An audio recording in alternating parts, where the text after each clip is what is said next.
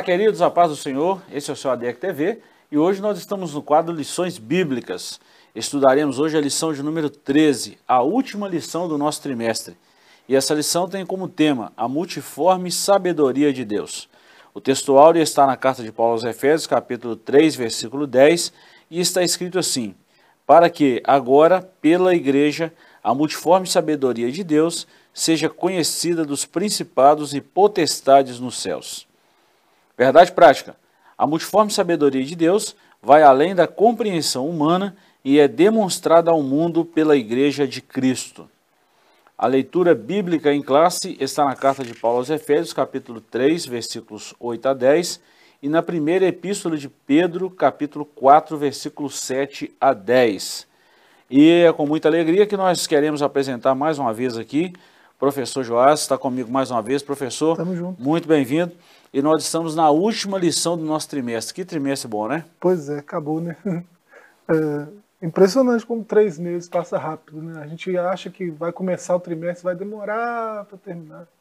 Já estamos na lição 13 e aprendemos tanta coisa boa, né? Muita coisa, muita é. coisa.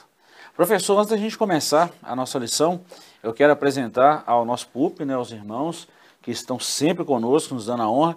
E eu quero mandar um abraço para os irmãos lá de Pedra Bonita, Olá. que estão assistindo lá o nosso programa direto através do nosso canal no YouTube. Um abraço a todos os irmãos, Deus abençoe a vida de vocês. Tá? A lição do próximo trimestre está aqui em minhas mãos e essa lição é muito boa, é um momento muito oportuno. O plano de Deus para Israel em meio à infidelidade da nação, as correções e os ensinamentos divinos no período dos reis de Israel. Rapaz, que lição! A lição praticamente uma lição histórica, né, professor? Mas que vai trazer um conteúdo assim muito apropriado para esses dias atuais. É, vai ser uma, uma boa, um bom aprendizado, com Verdade. certeza. E hoje nós vamos falar sobre a multiforme sabedoria de Deus. Professor, quando nós falamos dessa multiforme sabedoria de Deus, nós estamos falando aí exatamente como Deus ele vai guiando a igreja de acordo com a sabedoria para aquilo que é útil. Isso é muito bom a gente falar disso, né?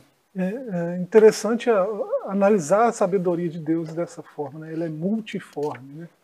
É muito diferente da nossa. A nossa sabedoria é sempre compartimentada, né? A gente, uhum. a gente vai segmentando os saberes, né? E o, o gnosticismo lá do primeiro, da primeira era da igreja, é, fazia isso e parece que nos deixou esse legado. Né? A gente é, compartimenta os saberes assim. É, isso diz respeito ao físico, isso diz respeito ao corpo, né? isso diz respeito ao espírito e à alma. Né? Tudo que é do corpo é, a, a, gente estuda compartimentado, tudo que é da alma também de forma compartimentada. Aí a gente vai dividindo os nossos, os nossos saberes, a nossa sabedoria você vai para o corpo, você estuda cosmologia, você estuda física, você estuda química, medicina, né? Uhum. As, os saberes do corpo. Aí você vai para o espírito alma, você vai estudar psicologia, a teologia, a filosofia, pedagogia, né? as, as coisas da alma, as ciências humanas, né? É, mas talvez se a gente tivesse essa multiforme sabedoria, né? A gente não dividiria as coisas assim. A gente estudaria o homem como um ser integral, né? É, parte matéria, parte espiritual, mas tudo integrado, funcionando em perfeita harmonia. Né? E Cristo ele veio para isso, para que nós tivéssemos essa dimensão do espírito viva de novo, porque a gente se desligou disso. A gente anda na carne, vive na carne, né? busca só os prazeres da carne, os, os desejos da carne, aí a gente vai se apegando aos vícios da carne e as virtudes do espírito vão ficando esquecidas de lado. Né? Com a multiforme sabedoria de Deus não é assim. Né? Ele nos dá todos esses dons do espírito que nós vimos desde a primeira lição até a lição passada, né? dons ministeriais, dons de serviço, dons de elocução, esses dons todos né, uhum. que a uhum. gente viu até, até aqui, é, para a gente é, ter de volta essa dimensão do Espírito né, para a gente pensar essa multiforme graça e sabedoria de Deus, né, conforme Deus planejou para nós. Eu acho muito legal essa, essa expressão, que ao mesmo tempo que essa sabedoria de Deus ela é simples, ela é complexa. Demais é? conta. É simples e é complexa. Hum. Simples porque é Cristo. E a complexidade é entender essa obra de Cristo na nossa vida. É. Então a gente fala dessa complexidade pela profundidade, pelo estudo que nós precisamos ter para esse conhecimento, pela busca é, incansavelmente pela ação do Espírito Santo em nós, porque se a gente for olhar em nós mesmos, nós não vamos ver coisa boa nenhuma. É o Espírito Santo que, é. que faz, que transforma, que liberta e por aí vai. Bom, professor, nós já falamos para que viemos nessa, nessa lição, né? E quando a gente estuda essa, essa multiforme sabedoria de Deus, nós vemos a ação do Pai, do Filho e do Espírito Santo, sem sombra de dúvida, em todos os passos, em todos os procedimentos da igreja. Isso é muito legal. Introdução. O Altíssimo revelou para a igreja um mistério oculto desde a fundação do mundo. Pelo Espírito Santo, o Senhor trouxe luz para o seu povo, usando seus santos apóstolos e profetas para mostrar que esse mistério é Cristo em nós, a esperança da glória. Era a multiforme sabedoria do Pai, manifestando-se para as pessoas simples como eu e você. Quando a gente fala dessa multiforme sabedoria, nós estamos falando exatamente isso. Quando eu falei da simplicidade, que o Evangelho é simples. Mas quando eu falei complexidade, é a complexidade do entendimento nosso humano para essas coisas simples. Né? Por exemplo, nós vemos aqui que esse mistério que é a igreja esteve oculto em Cristo até um tempo em que Deus determinou que estivesse oculto. Quando Cristo se manifestou, ele tirou essa, essa, vamos dizer assim, esse véu que separava entre o que era o que, o que era desconhecido para os homens para uma coisa revelada. Então, é, essa complexidade ela foi, ela foi suplantada pela simplicidade do Evangelho. E é muito legal, muito gostoso quando a gente fala isso.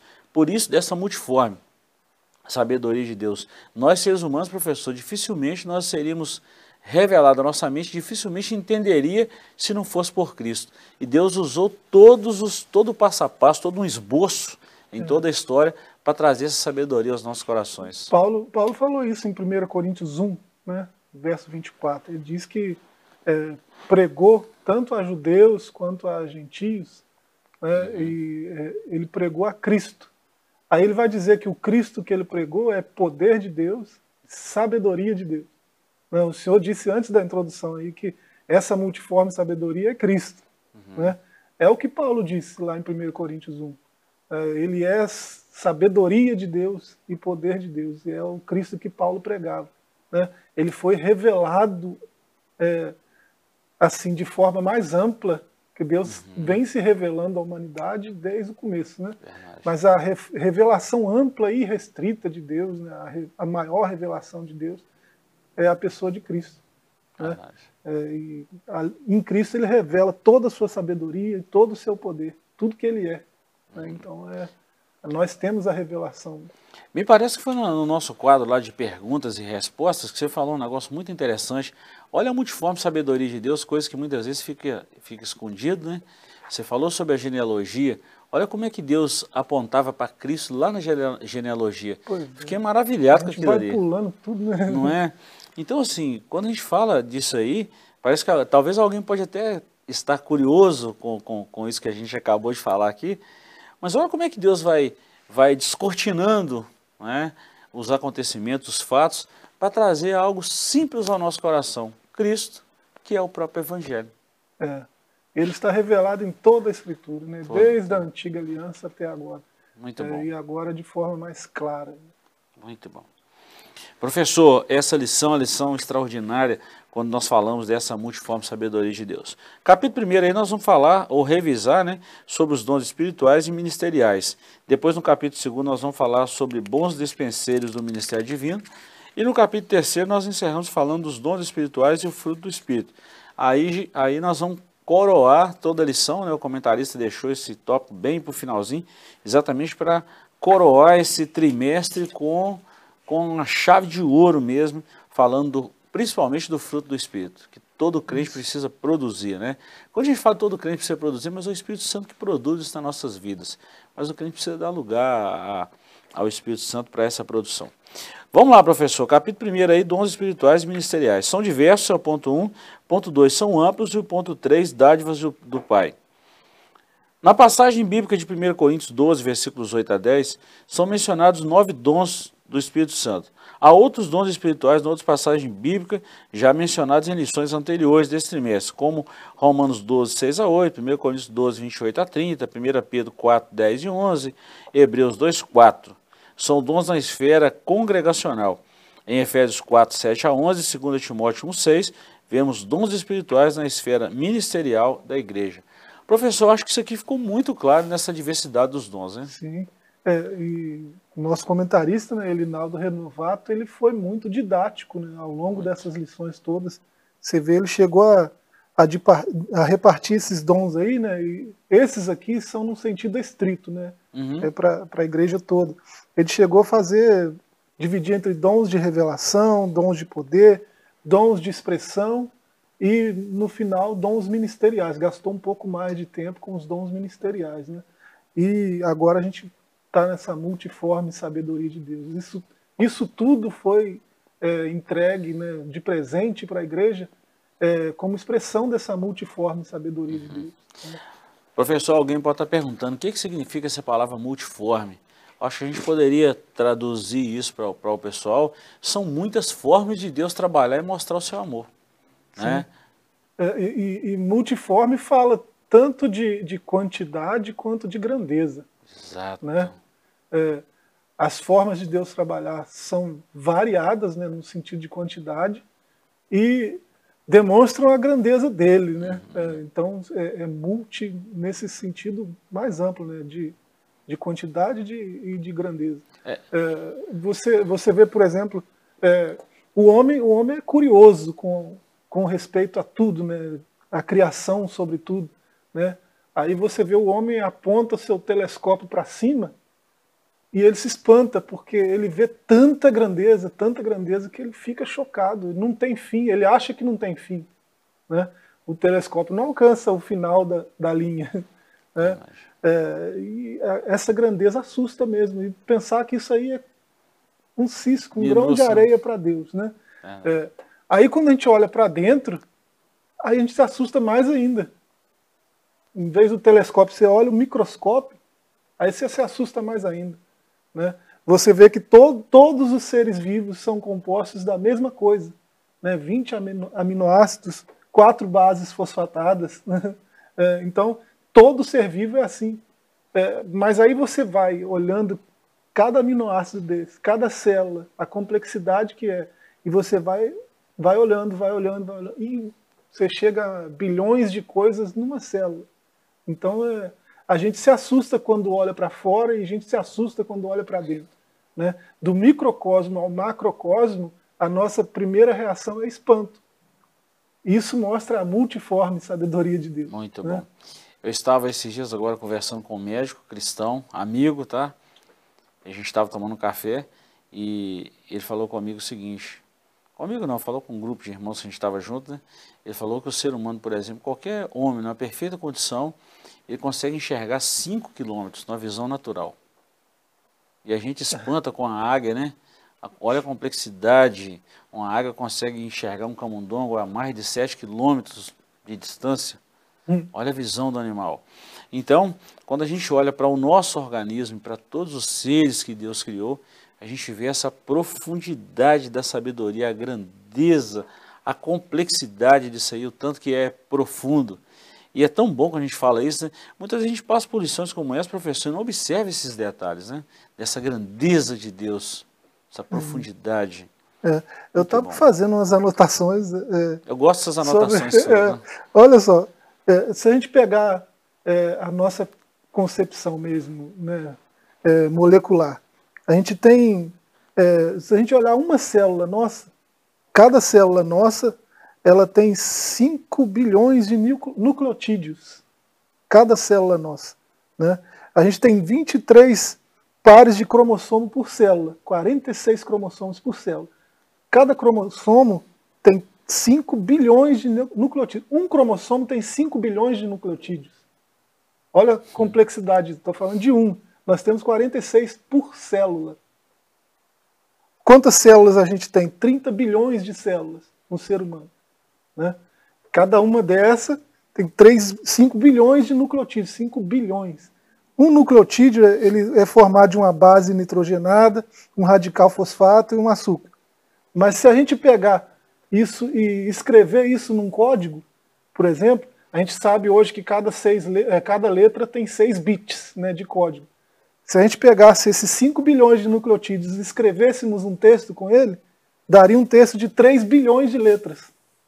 Né? É, 500 milhões de palavras daria para escrever 5 mil livros de 500 páginas. 5 mil livros de 500 páginas. Nós estamos falando de um cromossomo. Né? Um cromossomo que nós temos 5 bilhões. E, a, e numa célula tem 26, 23 pares deles. Então olha só a grandeza desse negócio. Né? É, e a gente olha uma coisinha desse tamanhozinho e tem isso tudo? Tem isso tudo. Olha a multiforme sabedoria de Deus. Né? A gente, e a gente olha para fora, a gente vê que a gente é pequenininho, não, um negócio insignificante no meio dessa vastidão toda. Tá, né? então vamos olhar um pouquinho para fora. Quando a gente está falando dessa multiforme sabedoria, nós estamos falando de dons aqui, né? E vamos falar então só um pouquinho da Via Láctea, se fosse a gente para analisar a quantidade de estrelas não conhecidas, só nessa via que nós que o homem conhece, né, que é a Via Láctea. Então só por aí a gente vê, né, a gente pensa que o Sol é a maior estrela, né? Quinta grandeza. é a quinta grandeza. Professor, é, se tratando desses dons, então, o comentarista foi muito feliz quando ele mencionou esses dons, e nós já falamos bem que são dons de revelação, dons de poder, dons de expressão e dons ministeriais. Eu acho que foi muito claro essa complexidade dos dons e a simplicidade no estudo desse trimestre. Ficou muito bom, né? Bom demais. Vamos seguir. São amplos. A sabedoria de Deus é multiforme e plural é manifesta em seus dons espirituais e ministeriais nas mais variadas comunidades cristãs espalhadas pelo mundo. Já falamos muito sobre essa complexidade, também a simplicidade. Como Deus trabalha né, em todas as comunidades. E para a gente fechar esse bloco ainda, nós vamos falar do ponto terceiro aí, dádivas do Pai. Outras excelentes dádivas que Deus, de Deus dispensadas à sua igreja para comunicar o evangelho a todos são a dádiva do amor, a dádiva da filiação divina e o ministério da reconciliação. Olha a multiforme sabedoria, a multiforme graça e sabedoria de Deus, professor. Primeiro, os dons ministeriais espirituais são diversos, não é um só, são vários, são amplos, que alcança toda a raça, toda a etnia, todos os povos, e ainda tem dádivas diretas do Pai, em, em vamos falar assim, é, é, agregando a esses dons espirituais e ministeriais. A dádiva do amor, da filiação divina, que nós não somos filhos de Deus, e também do ministério da reconciliação, que Cristo nos reconciliou com Deus. Que é. coisa extraordinária isso aqui, hein?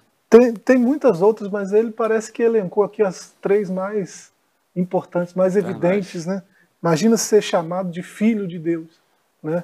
Nós que éramos estrangeiros, tem aí texto de Efésios 2,19, né? uhum. né? Assim que já não sois mais estrangeiros, nem forasteiros, mas concidadãos dos santos e da família de Deus. Agora a gente é parte da família. Verdade. Né? Olha que, que presente maravilhoso, que dádiva, né? Filiação divina. Né? Ministério da reconciliação, então, por meio da Nossa. salvação, né, nós fomos reconciliados com Deus. Né? Tivemos é, é, a amizade reatada. Né? Muito então, bom é isso, né? Coisa chique demais. Muito bom. E quando a gente fala dessa reconciliação, a gente vê muito isso aqui é, nas cartas de Paulo aos Coríntios e também vemos muito esses cinco pilares aí do Evangelho, dessa multiforme sabedoria de Deus, nos 16 capítulos da carta de Paulo aos Romanos. Impressionante a carta aos Romanos. Sim. Uma carta muito doutrinária. É, professor, esse ponto 1 um aí, alguma observação dentro desse capítulo primeiro aí, dons espirituais e ministeriais? Parece que tranquilo, né? É um resumão da lição, das é? lições até aqui, né? Eu fico pensando se nós tivéssemos estudado essa lição 13 é, lá na primeira lição. Lá no começo. Acho que não teria tanta graça como agora. Né? É. Eu falo graça pelo fato, assim, depois de a gente ter estudado tanto esse assunto, é. batido na tecla agora várias fica vezes. mais claro, né? Muito bom, muito bom. Nós vamos para um breve intervalo e voltamos já já. Não saia daí que o assunto hoje está imperdível. Voltamos já já.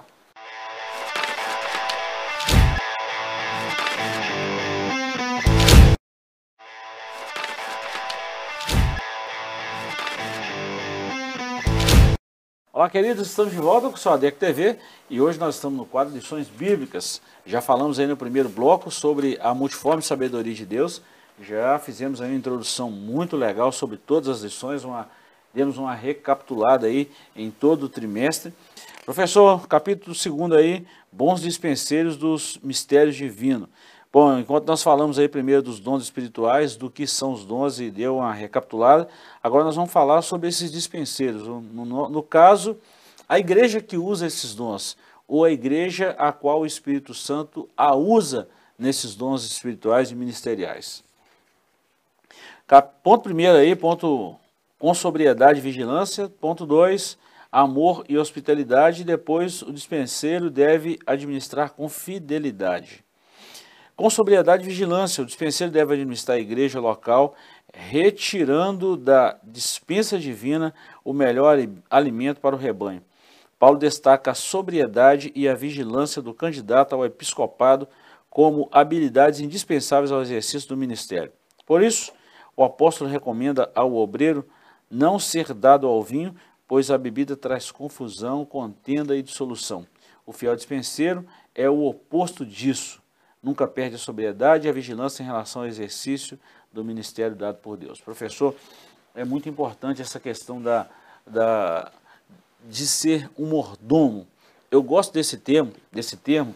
É, dois escritores que eu gosto muito dos escritos deles, já, já li alguns livros, acredito que você já leu muita coisa que eu já vi você falar sobre, já fazer citação desses dois autores. Um deles é o Atman Lee e o Dong Yulan. Eles usam muito essa expressão é, dispenseiro como econômos, é, que vem da palavra economia, hum. de ser mordomo. E nós, nós, Igreja do Senhor, principalmente quem está na área do ensino, principalmente quem está na área aí da liderança, não passamos de dispenseiros. O que, que é dispenseiro? Eu vou na dispensa divina, olho a necessidade do rebanho, pego na dispensa e entrego para o rebanho. A visão tem que ser essa aí, não pode, não pode mudar isso aí. Né? É. É interessante a gente é, olhar esse texto de Pedro, né, 1 Pedro 4. Muito ele bom. fala da, da urgência do, do fim de todas as coisas, né? ele fala que é, já está próximo o fim, e ele prossegue falando dessas qualidades que nós vamos falar aqui, e no final, no verso 10, né, ele fala que cada um administra aos outros o dom como recebeu, como bons despenseiros da multiforme graça de Deus. Né?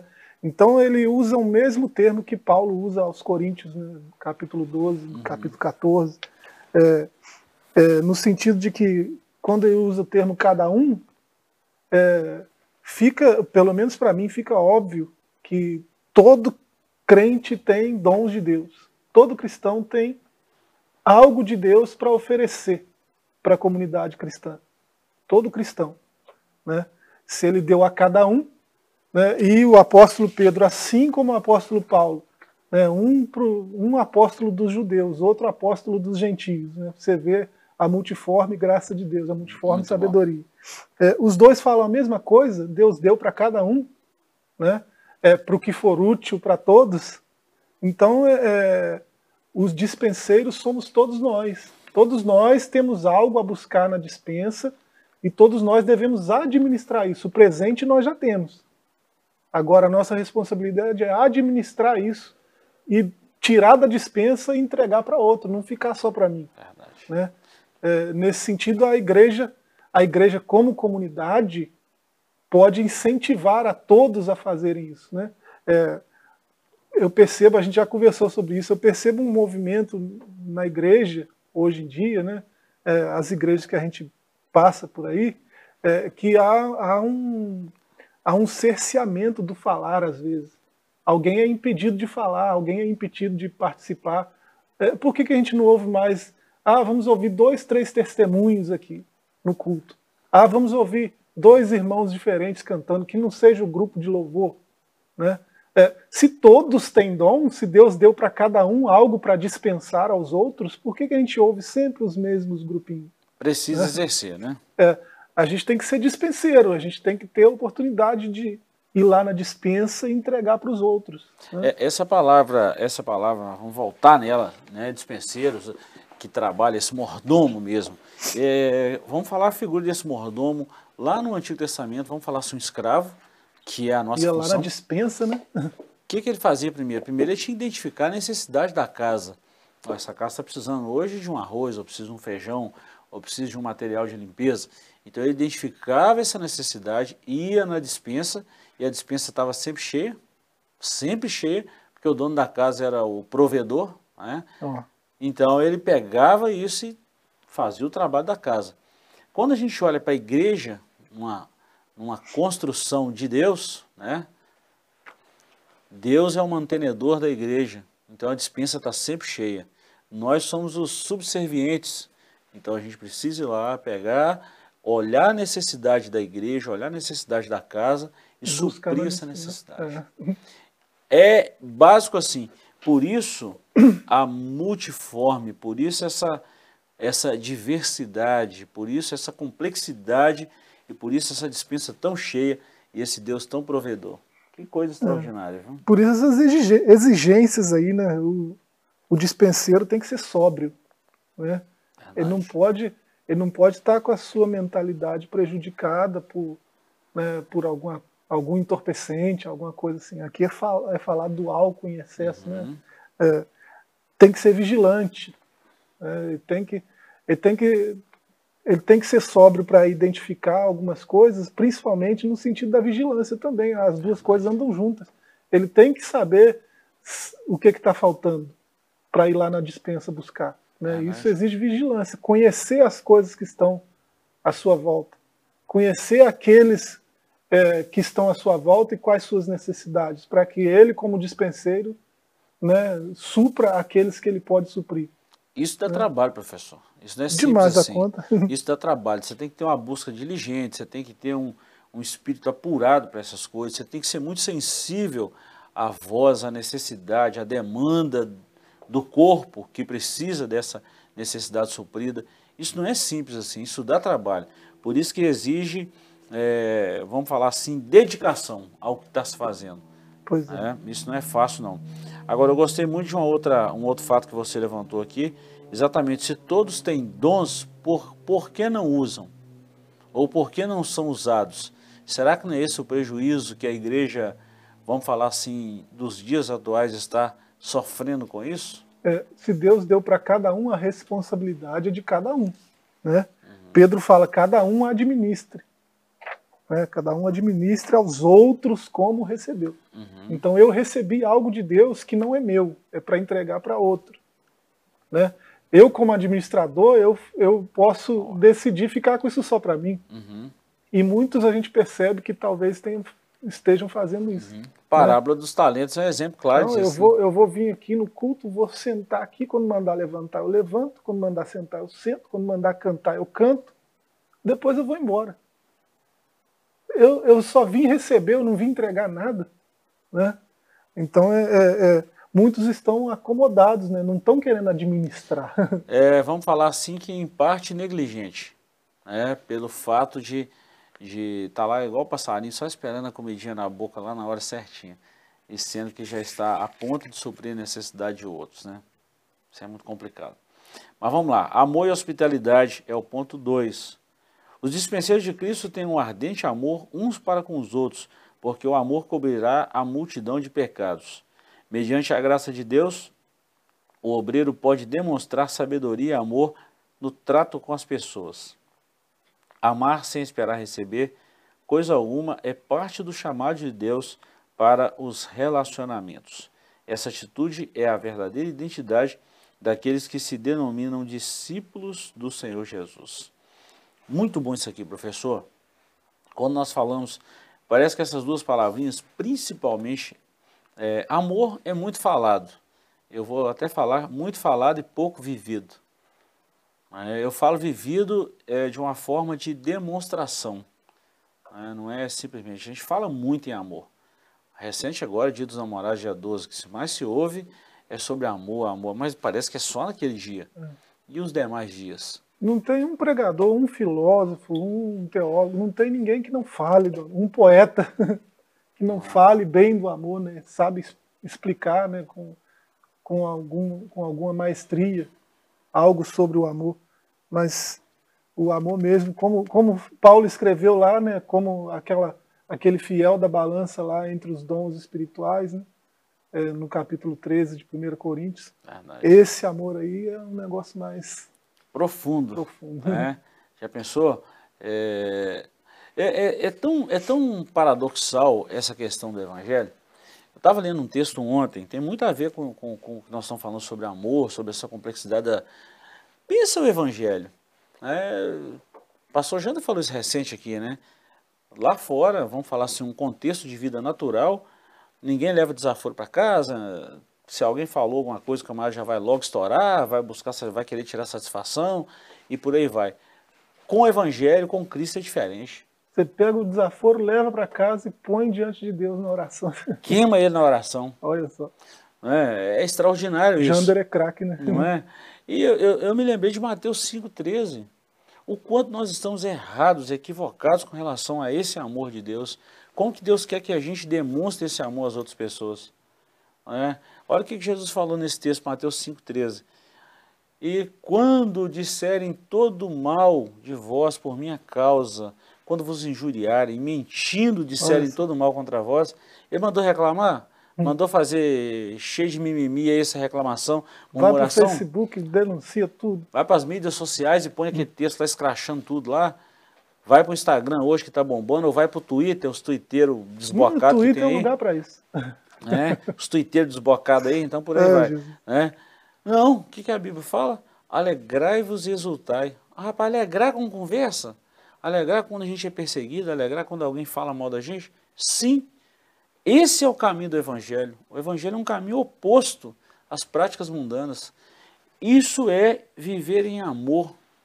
E outra coisa, professor, quando a gente fala dessa questão, tanto desse amor quanto a hospitalidade, outro termo que quase não é falado nos nossos públicos mais, sobre hospitalidade, sobre essa reciprocidade. Pensa se Cristo não nos recebesse. Que seria de nós hoje? E aqui é, é a mesma lógica da sobriedade e vigilância, né? não dá para caminhar uma sem a outra, aqui a mesma coisa. Né? Como que eu vou ser hospitaleiro sem ser amoroso? Possível, é impossível, né? Impossível.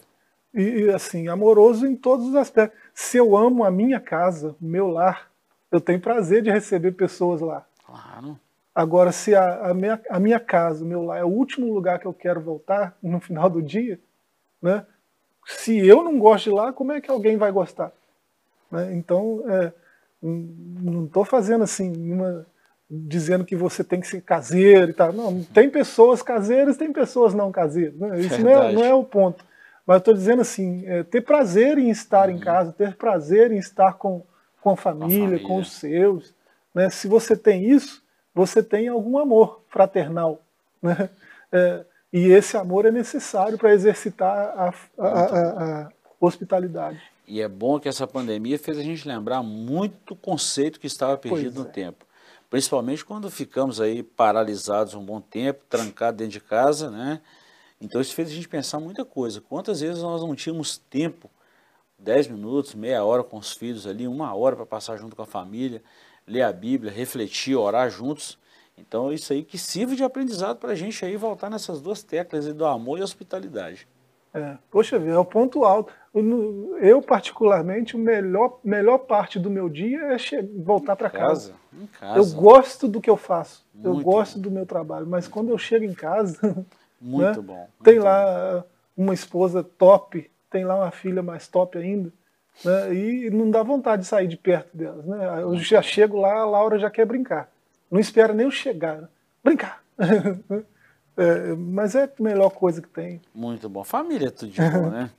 E é, é, é, esse sentimento de família, essa, esse mesmo amor que a gente tem pela nossa casa, é o que nós devemos ter pela igreja do Senhor, pela pois nossa é. família chamada igreja. Por isso essa multiforme sabedoria. Quando nós nos reunimos como igreja, nós devemos ter esse mesmo sentimento. E eu até quero aproveitar, professor, é, para a gente fazer aplicações como essa. Por exemplo, se em casa a gente abre mão de um monte de coisa, por que não fazer isso com os nossos irmãos? Por que não fazer isso na grande família de Deus que é a igreja? Bom, isso é muito bom, né, pensar isso aí. Se, se eu tenho que ser amoroso e hospitaleiro em casa, né, uhum. né, na minha casa eu tenho que receber bem as pessoas. Uhum. Eu quanto mais eu tenho que ser amoroso e hospitaleiro na congregação, na casa de Deus, Uhum. né? Isso aí é top de se pensar. No aqui, a gente, é, a Né? gente vai comentando essas lições assim, vai dando um leque Quando aí. eu muito chego, por, por que que, por que que algumas pessoas não, não se sentem bem em casa, não se sentem bem na congregação? Uhum. É porque não fazem festa quando eles chegam. Verdade, E Verdade. isso faz parte da hospitalidade, verdade. né? Se eu sou recebido com festa pela Laura, eu sei que eu fiz falta durante o dia para ela. Claro. né? Eu estava trabalhando, estava fazendo falta para ela. Né? Então, quando eu chego, ela faz festa, me recebe com festa. Isso é a melhor sensação do mundo. Verdade. Você imagina você chega numa congregação, você está lá, né? ou visitante, ou já, já frequenta, você chega e é recebido assim, né? com amor, com hospitalidade, né? com senso de importância. Você É muito bom você estar aqui, muito bom, é muito importante que você veio. Né? Isso deve fazer parte da congregação. Esse é o amor que Paulo fala em 1 Coríntios 13. É esse, esse nível de amor que a igreja precisa é, viver, precisa experimentar, precisa exercitar. Né? Se eu abro mão de, de uma razão minha em função de uma petição sua, nós estamos vivendo o amor de Deus. Pois é. Agora, se eu quero te sufocar com a minha razão, o amor de Deus e essa hospitalidade passou longe. Professor, nós já falamos muito também aqui sobre esse dispenseiro deve administrar com fidelidade, nós falamos muito isso aqui com sobriedade e vigilância. Vamos passar para o ponto do capítulo terceiro aqui e a gente encerra que o nosso tempo está quase mandando a gente Tá parar. né? Os dons espirituais e o fruto do Espírito. A necessidade dos dons espirituais, ponto 2, os dons espirituais e o amor cristão. E o ponto 3, a gente encerra a necessidade do fruto do Espírito. A necessidade dos dons espirituais. Os dons espirituais são indispensáveis à igreja. Uma onda de frieza e mornidão tem atingido muitas igrejas na atualidade, as quais não estão vivendo a real pres- presença e o poder de Deus para salvar, batizar com o Espírito Santo e curar enfermidades. Em tal estado, os dons do Espírito são ainda mais necessários. Professor, sem a atualidade dos dons espirituais e o exercício dele no meio da igreja, esquece o papel de igreja. Pois é. Essa frieza, essa mornidão né, não deve fazer parte né, Nossa Da- da, da congregação né, de Cristo, dessa igreja que é edifício vivo né, de Deus. Verdade. Para que não venha essa frieza, essa mornidão, ele já providenciou os, os, o- os dons né, do Espírito, né, o fruto do Espírito. Então, é, ele já nos deu as ferramentas que a gente precisa. Vamos falar um pouquinho, professor, por exemplo, essa igreja, uma igreja que não ama, uma igreja que não evangeliza, uma igreja que não tem uma- esses dons espirituais, que não vive no exercício deles. Como é que deve ser uma vida monótona de uma igreja dessa? É até difícil falar. Complicado, né? É o oposto disso aqui, é muito difícil. É. né? Pensa a igreja que não, que não tem novos convertidos, que não tem criança. Estou falando de criança, não é de menino, não, de criança aí com 5, 6 anos. Estou falando de recém-chegados à igreja, novos convertidos. É, Né? Essa aí já passou pela fase de mornidão e já está na fase da frieza. É é? complexo, complicado. né? Difícil demais dar conta. Isso Voltar ao gente. primeiro amor seria bom. E será que tem igreja assim hoje? Será que tem? Pergunta mais doida, né? Hum. Os dons espirituais e o amor cristão. Paulo termina o capítulo sobre os dons espirituais dizendo: Portanto, procurai com zelo os melhores dons, e eu vos mostrarei um caminho ainda mais excelente. Em seguida, abre o capítulo mais belo da Bíblia Sagrada sobre o amor, 1 Coríntios 13. Como já dissemos, não é por acaso que o tema do amor, capítulo 13, está entre os assuntos espirituais, capítulos 12 e 14. Isso aqui é interessantíssimo. É a mesma coisa quando a gente fala do Gênesis 38, né? Gênesis, do Gênesis 37 ao 50 fala da história de José no Egito, mas o Gênesis 38 de Judá e Tamar, aquela história está ali no meio, não é à toa, aquilo ali tem um propósito. Assim é o capítulo 13. Parece que está sem conexão, né? mas é, justamente está ligando as duas coisas. né? Ligando as duas coisas, mostrando uma lei da semeadura nesse caso lá, né?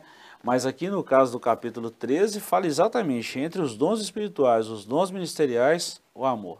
Paulo cita nos, nos três primeiros versos aí todos os dons espirituais que ele já falou no capítulo muito 12. bom, muito né? bom. E ele fala: ainda que eu fizesse isso tudo, que eu tivesse todos esses dons sem amor, Resolve não nada. seria nada, né? Nada seria. Aí ele vai no verso 4 e começa, né? O amor é sofredor, benigno, não é invejoso, não trata com leviandade, não se ensoberbece, não se porta com indecência, não busca seus interesses, não se irrita, não suspeita mal, não folga com a injustiça, mas folga com a verdade. O amor tudo sofre, tudo crê, tudo espera, tudo suporta. O amor nunca falha, mas havendo profecias serão aniquiladas, havendo língua cessarão e havendo ciência desaparecerá. Né? Eu li do verso 4 até o 8. É, é uma, uma descrição lindíssima sobre o amor verdadeiro. Né? É, a gente fizer um exercício aqui, é, tentar colocar aqui o Gilberto, né? o Gilberto é sofredor, é benigno, não é invejoso, não trata com leviandade, não se ensoberbece, o Joás não se porta com indecência, não busca seus interesses, não se irrita. Agora já estou mentindo. Não cabe Joás aqui nesse monte de coisa que eu li aqui. É, tem coisa aqui não. que não tá. Tem coisa aqui que não. Eu vou parar de ler. Aí, então, é, é, isso fala sobre mim. Eu preciso ter uma postura diferente, né? Porque eu devo viver isso aqui. Meu nome tem que caber aqui, né? É, o único que eu conheço que cabe em tudo aqui é Cristo, né? Cristo é, é sofredor, é benigno. Aí você vai até o verso 9 com ele, tranquilo. Verdade. é. Bom que no capítulo 11 Paulo fala isso, né? sede meus imitadores, assim como eu também sou de Cristo Jesus. Pois é. Nós devemos imitar Cristo. Olha que exemplo perfeito do amor. Professor, encerramos falando aí sobre a necessidade do fruto do Espírito.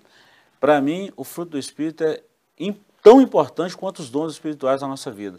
Por que não falar até mais importante? Que sem o fruto do Espírito não há dom espiritual. O fruto do Espírito é, fruto do Espírito é esse amor que Paulo fala aqui. Né? Exatamente. Né? Quando ele vai falar sobre o fruto do Espírito, ele fala o fruto do Espírito é amor, Exato. alegria, paz. Ele começa por aí. Né? Exatamente. Né? É, é, a base de tudo, né? É, é a base de tudo. Chegamos ao final do nosso programa de hoje, queremos te agradecer pela companhia, encerramos aqui também o nosso trimestre, lembrando que o nosso próximo programa nós já falaremos da nossa nova lição. Deus te abençoe, Deus te guarde. Muito obrigado pela companhia e nos vemos no próximo programa, se Deus nos permitir. Até lá.